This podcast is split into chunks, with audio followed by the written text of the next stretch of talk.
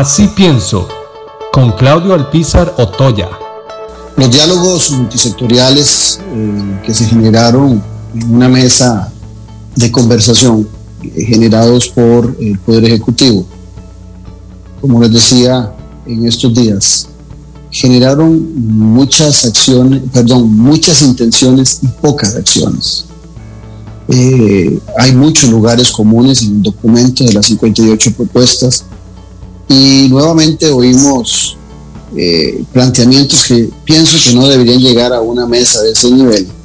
sino que deberían ser eh, de recibo inmediato de quienes ejercen el poder desde su primer día. Porque tomar nuevamente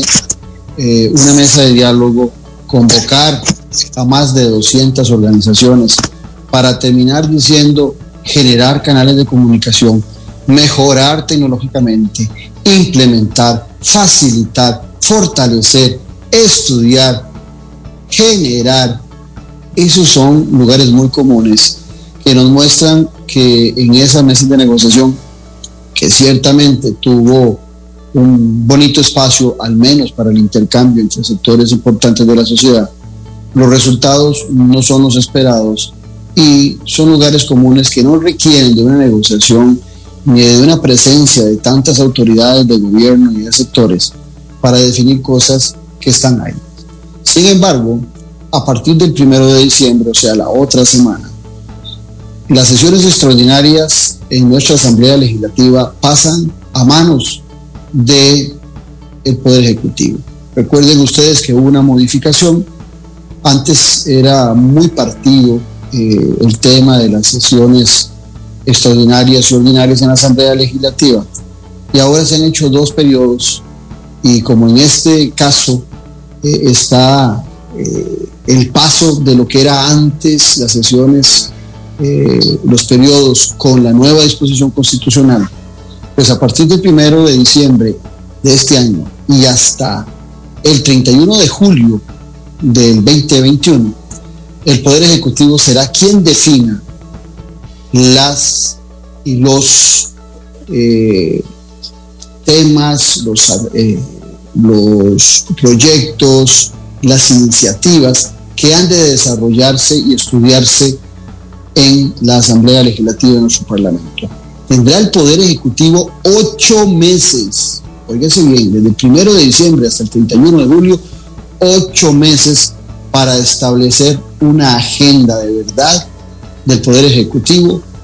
en la Asamblea Legislativa. Se ha criticado mucho al Poder Ejecutivo de Carlos Alvarado de no tener agenda desde su arranque y ahora estará obligado a establecer una agenda de proyectos, de leyes, de temas a discutir en la Asamblea Legislativa durante ocho meses. Si la Asamblea Legislativa da buenos resultados, da malos resultados, tiene buenos temas o malos temas, en mucho será no solamente de esa definición de agenda temática del Poder Ejecutivo, sino también de la gestión que puede hacer el presidente y el ministro de la presidencia y la fracción legislativa del Partido de Acción Ciudadana durante ocho largos meses para poder desarrollar esos temas que ellos dicen que son urgentes. Y aquí es donde las poquitas cosas que aparecen en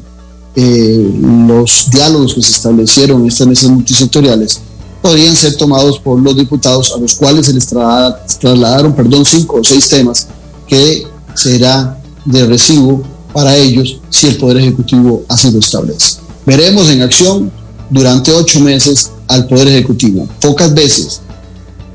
ha tenido un Poder Ejecutivo ese largo periodo